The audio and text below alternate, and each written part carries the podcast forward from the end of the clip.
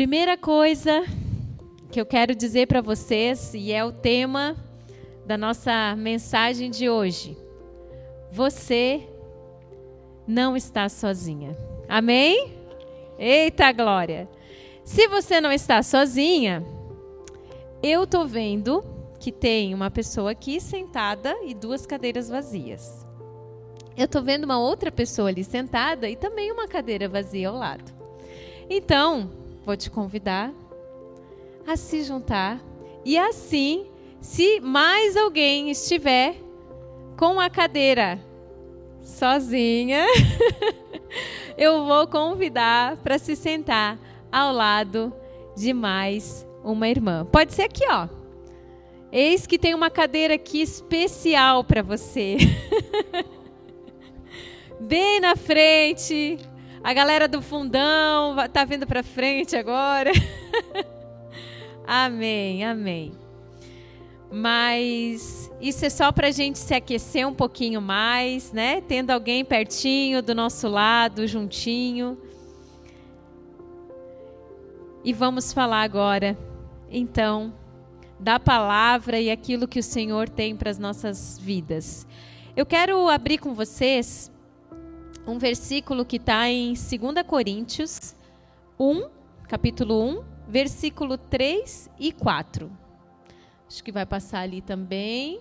Galera rápida, né?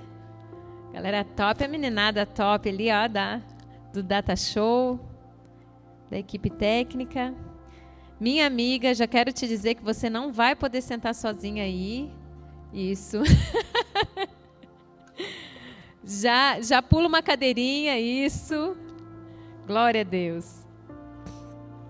Bom, a palavra de Deus então nos diz em 2 Coríntios 1, 3 e 4, né? Bendito seja o Deus e Pai de nosso Senhor Jesus Cristo o Pai das misericórdias e o Deus de toda consolação, que nos consola em toda nossa tribulação, para que também possamos consolar os que estiverem em alguma tribulação, com a consolação com que nós mesmos somos consolados por Deus.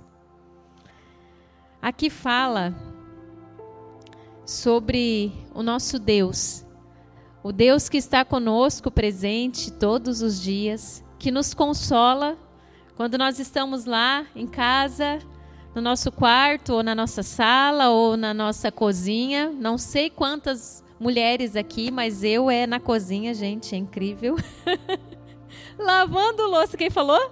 Você. Lavando louça. Também? Pois é. Eu lá em casa, quando eu quero correr para o Senhor, eu falo assim, amor, sai. é, e vou para a louça, porque eu sei que o Senhor ali, ele conversa comigo e eu sempre tenho um louvor ligado e aí o Senhor vai ministrando ao meu coração. E da mesma forma que nós somos consolados, que nós somos é, cuidados por Deus, ele gera em nós para que possamos cuidar de outras pessoas. Porque é tão bom, como a Keila falou aqui, né, que estava vindo para manicure, falando e olhando para as mulheres e pensando, é tão gostoso aquilo que nós temos e que nós sentimos e podemos receber do Senhor, que a gente não quer só para gente. A gente quer derramar e a gente quer que mais e mais pessoas, mais e mais mulheres possam sentir aquilo que nós sentimos que é o consolo do Senhor Jesus. O abraço, como a gente ainda pôde abraçar aqui, né? Mas a gente vê na Bíblia que grandes homens de Deus, chamados por Ele, passaram por períodos, e aí eu quero né, abrir aqui um momento de olharmos para um deles, mas que passaram por períodos de ansiedade, por períodos de depressão, por períodos difíceis aonde é, pensaram até mesmo contra a sua própria vida, mesmo tendo o cuidado, mesmo tendo o conhecimento de que Deus era com ele, passou por um período difícil.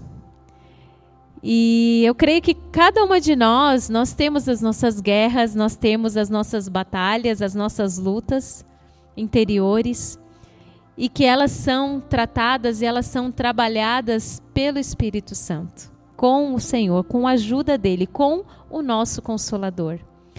Mas hoje eu quero trazer para vocês sobre um profeta, que foi Elias. Elias, ele teve um período da história que a gente pode ver em 1 Reis, onde teve várias etapas que Elias passou em sua história, né? E ele era um homem temente, um homem que ouvia a voz de Deus, né? O profeta muitas vezes ele tá ali, ele tá quietinho, e aí de repente Deus vem, fala algo e ele tem algo para entregar para uma pessoa ou para nós mesmos, né? muitas vezes. Então ele ouvia a voz de Deus, ele era profeta, ele ouvia a voz de Deus, ele andava em obediência. Então, Elias, ele fazia de acordo com a vontade de Deus, fazia aquilo que Deus o direcionava, né? Era temente, era obediente à vontade de Deus sobre sua vida ele também pôde experimentar em muitos momentos da sua história a provisão de Deus. E aqui eu estou trazendo algumas características, alguns pontos né, da vida de Elias. Então, em, muitas, em muitos momentos, e a gente já vai ver logo mais em um texto, que realmente ele precisava que trouxessem comida e trouxessem água para ele, e ali estava e isso aconteceu. Então ele recebeu dessa provisão do Senhor.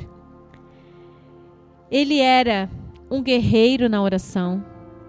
Elias, ele muitas vezes se colocava de joelho e ia lá para estar com o Senhor e buscar a sua vontade, para que ele pudesse ser obediente, para que ele pudesse seguir o que o Senhor estava falando. Então, ele sim orava e orava muito. Ele esperava por milagres, né? Então, através da sua fé, ele cria que o Senhor podia realizar milagres, podia realizar. E eu creio, e como a Keila ainda ministrava é, no início, e eu creio muito que essa noite é uma noite de cura enquanto eu estava ali esperando e orando ao Senhor e, e recebendo né, a ministração, é, o Senhor trazia muito forte ao meu coração aquilo que eu te curei. Hoje eu quero curar muitas. E uma coisa que eu sempre converso e falo muito com as meninas e com o pessoal do Arelon é: você só pode só pode não, mas você vai ter autoridade para ministrar sobre algo que você experimentou, que você passou e também que você foi aprovado por Deus. E eu creio que em muitas etapas da minha vida, e que eu vou compartilhar um pouquinho com vocês, o Senhor me permitiu vivenciar para que hoje eu pudesse estar aqui com vocês, né?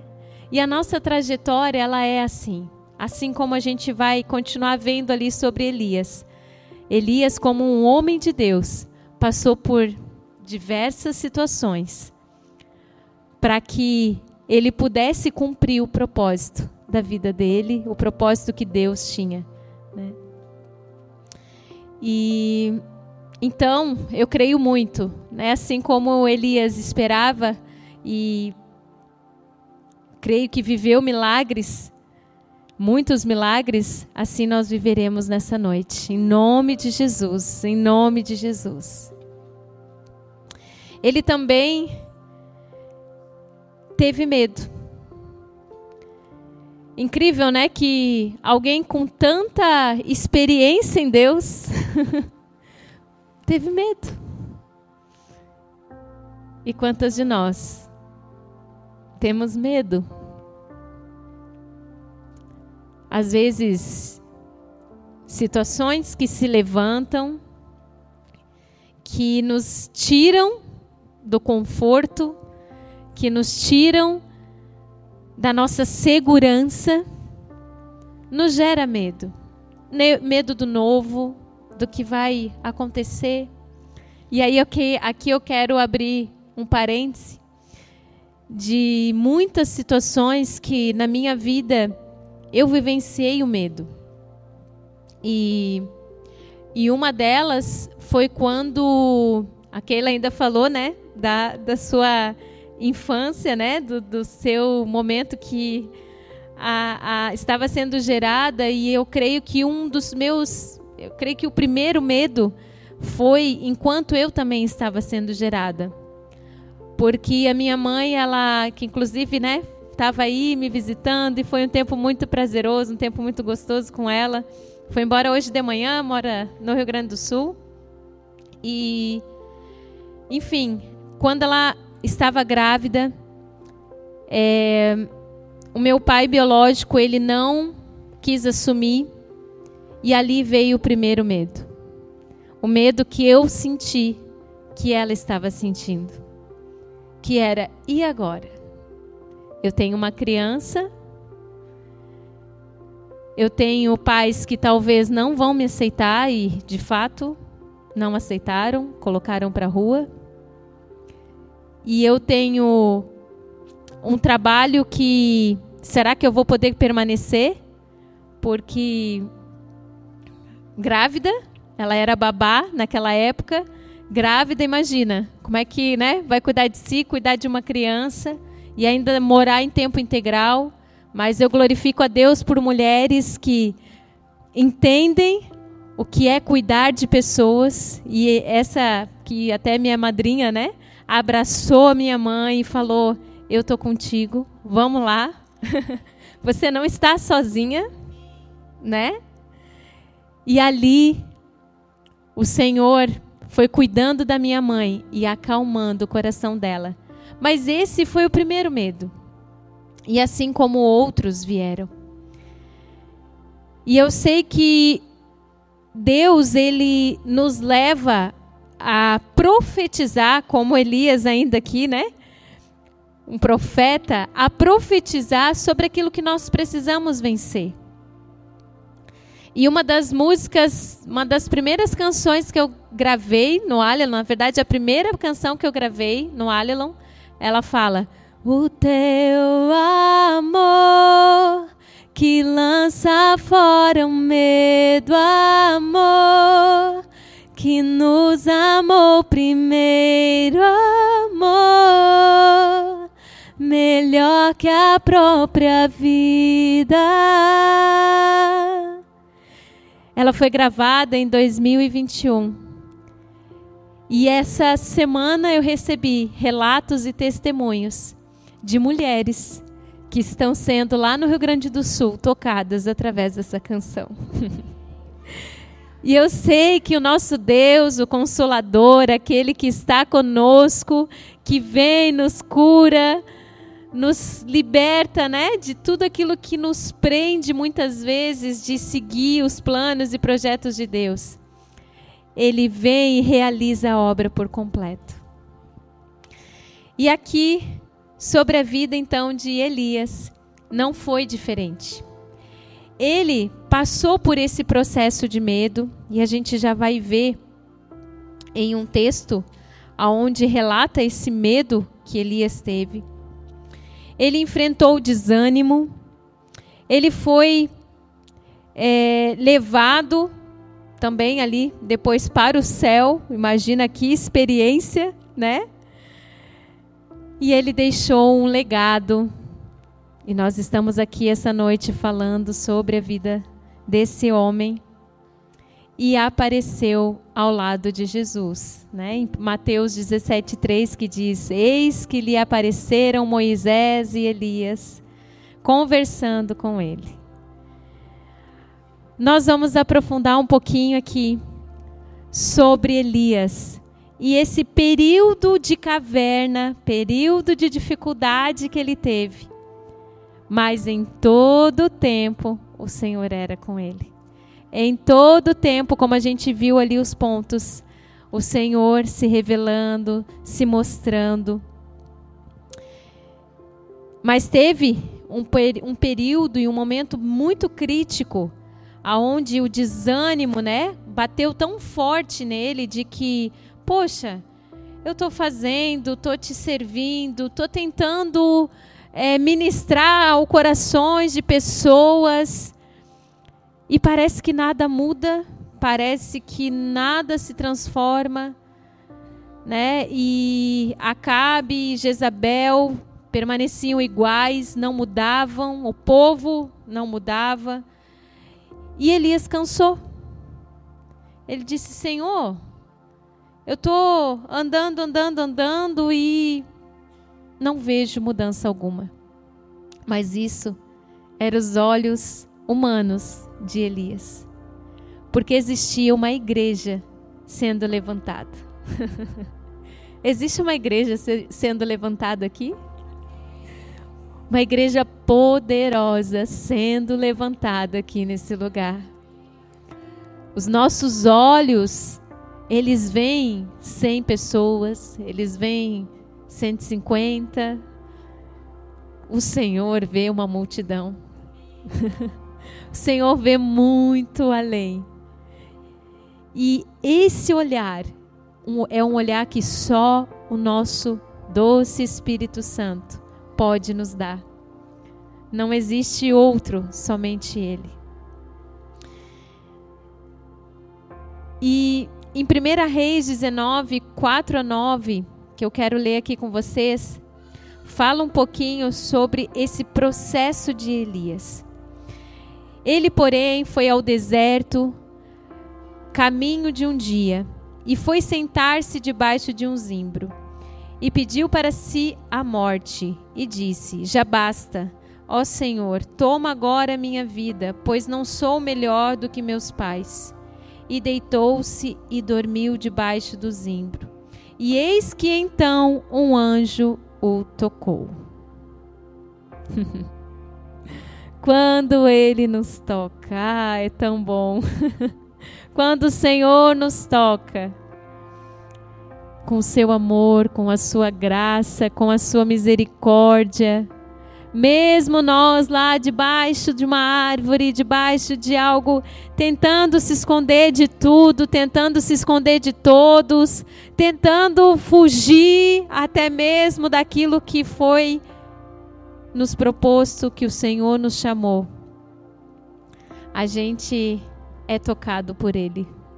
Ele nos encontra seja onde nós estivermos, seja lá no nosso quarto, deitado no escuro, desanimado, sem vontade de levantar, sem vontade de nada, Ele vem e nos toca.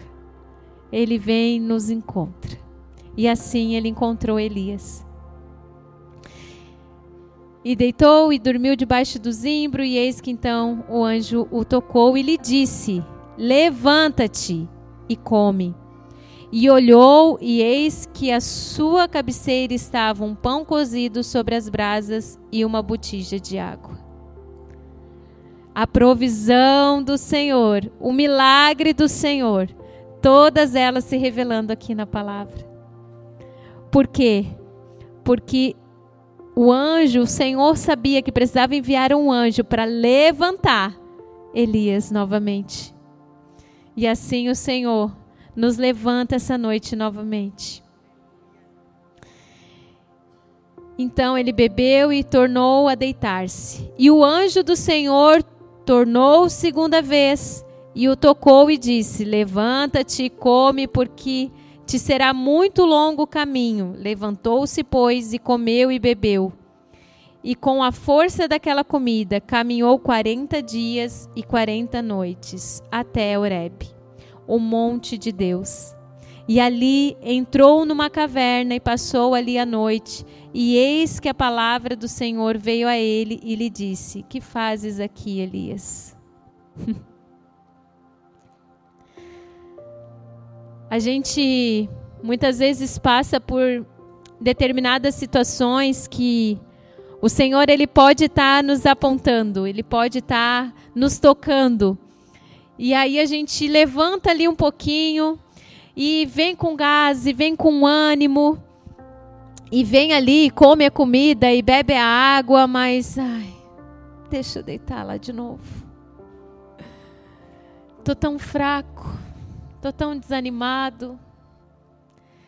E enquanto eu lia e preparava essa palavra, muitas coisas vinham ao meu coração.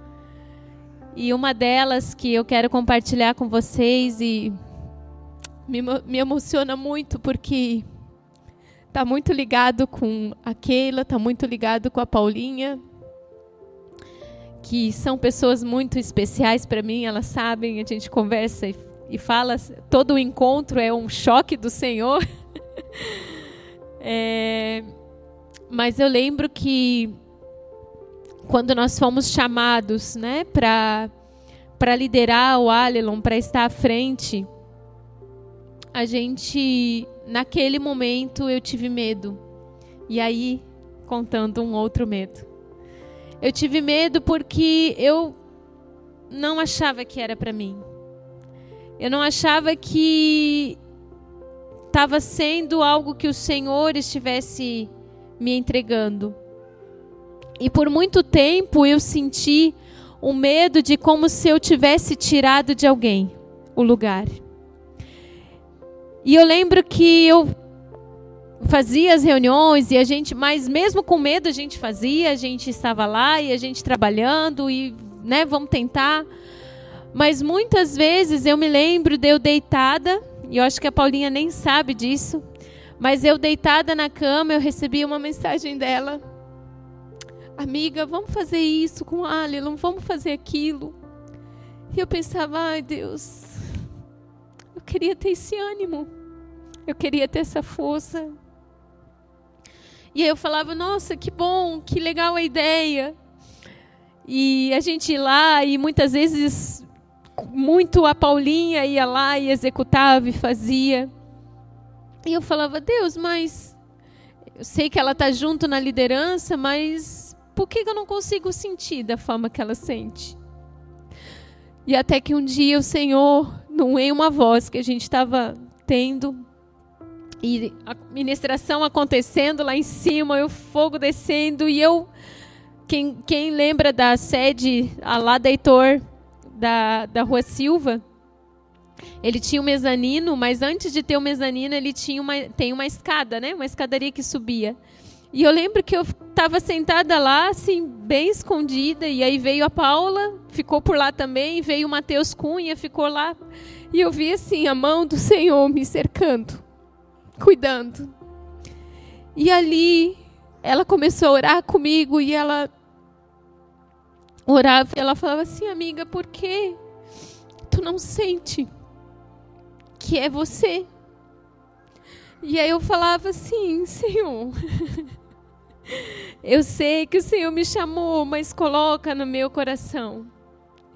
E ali ela e o Mateus começaram a orar sobre a minha vida e ali foi rompido algo. Rompido coisas que tinham acontecido no passado, até mesmo dentro do Alelon, e que me prendiam para tudo aquilo que o Senhor tinha preparado para minha vida. E ali começou o início do posicionamento. Foi uma trajetória. Foi muito tempo do Senhor tratando na caverna, em casa, no esconderijo, coisas que precisavam ser trabalhadas e até que final do ano, realmente de fato, final do ano, já nem me lembro mais, passado, aqui ajuda.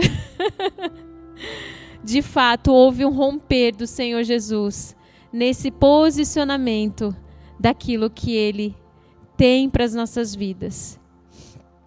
E eu quero dizer para vocês, como Elias, o Senhor me perguntou: o que, que tu está fazendo aí? e Ele nos pergunta: o que, que você está fazendo deitado? O que, que você está fazendo escondida? Eu não te criei para estar escondida, eu não te criei, não te formei para ter pensamentos de que você não é capaz. de que você não pode. E hoje eu estar falando aqui para vocês é algo que para mim é muito novo, muito novo. É, eu trabalhei muito tempo na Unimed e trabalhei na área de treinamento e desenvolvimento e eu sei que o Senhor ali me trabalhou na área de treinamento, de falar com pessoas, porque eu falava assim: me dá um microfone para cantar, mas não me dá para falar.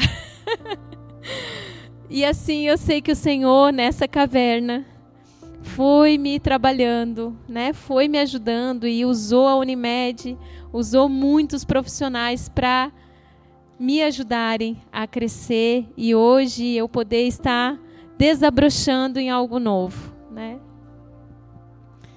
E eu quero dizer que esse sentimento de estar muitas vezes em um lugar novo, um lugar que gera um certo desconforto, pode querer vir trazer pensamentos de que não é para mim. Eu acho que talvez outra outro lugar, talvez deixar para outra pessoa fazer, mas não. Assim como Deus chamou Elias, assim como Deus chamou a Keila, chamou você, chamou a mim. Para que a gente viva todo o potencial que nós somos. Só falta nos conhecermos mais. Só falta deixar vir, deixar desabrochar dentro de nós. E eu quero dizer que Elias, ele teve momentos que ele se sentiu sozinho. E nessa trajetória, a gente pode ter momentos que sim, a gente vai se sentir sozinho. Que pode ser que a gente esteja rodeado de uma multidão. E eu até fiz aqui, né, no início, questão de cada uma sentar uma do lado da outra, porque essa noite é para que você sinta de fato que você não está sozinho, é o inverso desse sentimento. Mas o que o Senhor quer nos dizer essa noite mesmo que não estivesse, como é que é o teu nome? Amanda. Mesmo que Amanda não estivesse sentada ao lado da Elenir. Nessa cadeira, na outra cadeira, dentro dela, o Espírito Santo é presente. Ele está conosco. Então jamais estamos sozinhos. Jamais estamos desamparados. E Elias, ele sabia disso. Ele sabia, mas ele precisou passar por este processo para entender que o Senhor era com ele. Né? E eu quero trazer aqui para o servir. Como eu estava falando do testemunho, de quando eu comecei a trajetória na liderança do Alelon, eu estava servindo e servia, mas ao mesmo tempo assim, é para mim, não é para mim. E não servia com toda com todo o potencial que poderia ser. E nesse esconderijo, muitas vezes a gente a primeira atitude é deixar deixar isso, deixar aquilo, deixar aquele outro e até mesmo deixar é, a casa, deixar os afazeres, né? Quando a gente está com sentimentos de tristeza, sentimentos de medo, sentimentos de insegurança e dentro da igreja também, né? Muitas vezes a gente pode deixar de fazer.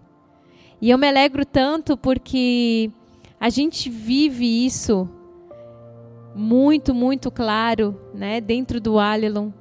E eu sei que vocês vivem muito isso aqui. E a gente pode receber já logo de entrada já ali a, o pessoal da house, né, o pessoal da técnica já chegando, já, ah, isso, aquilo, vamos organizar isso, tanta excelência, né, Juliene? Aqui tudo preparado. Alegria de servir.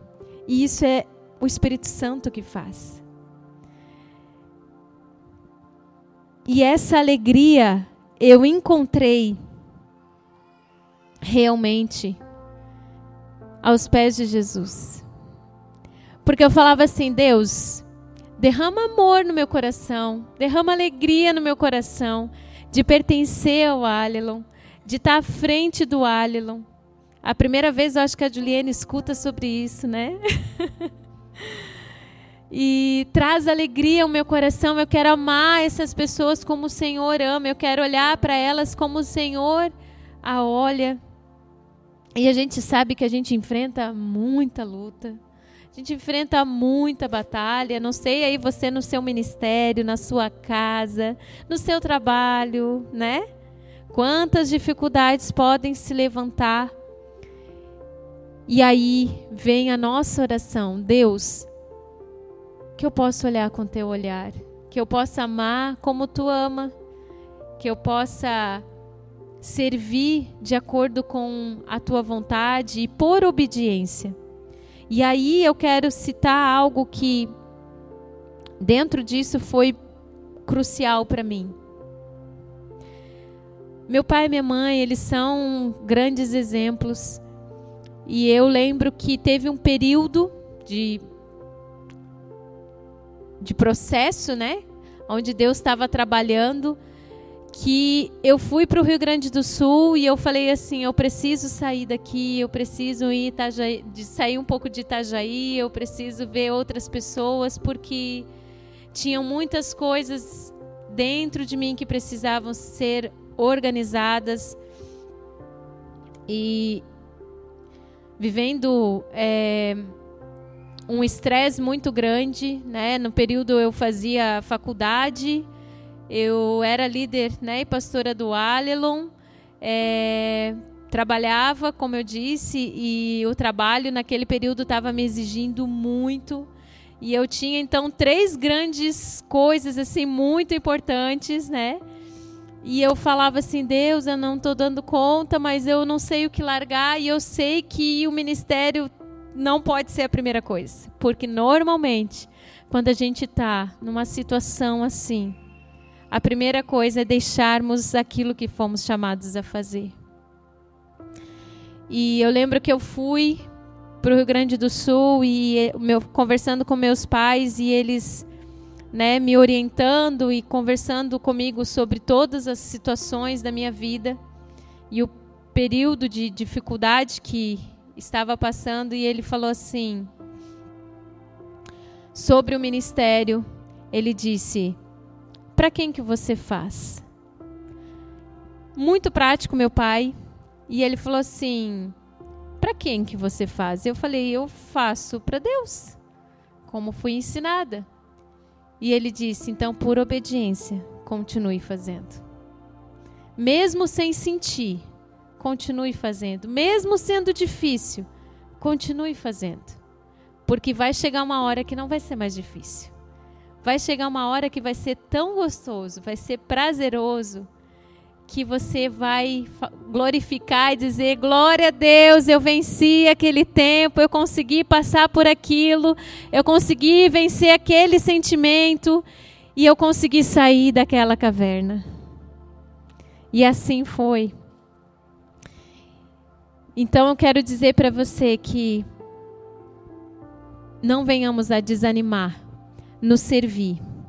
Servir pessoas, servir a igreja, servir a nossa casa, que é o nosso primeiro ministério. Né? E o Senhor, então, Ele não abandona. Ele não nos abandona, Ele não abandonou Elias em todo esse processo.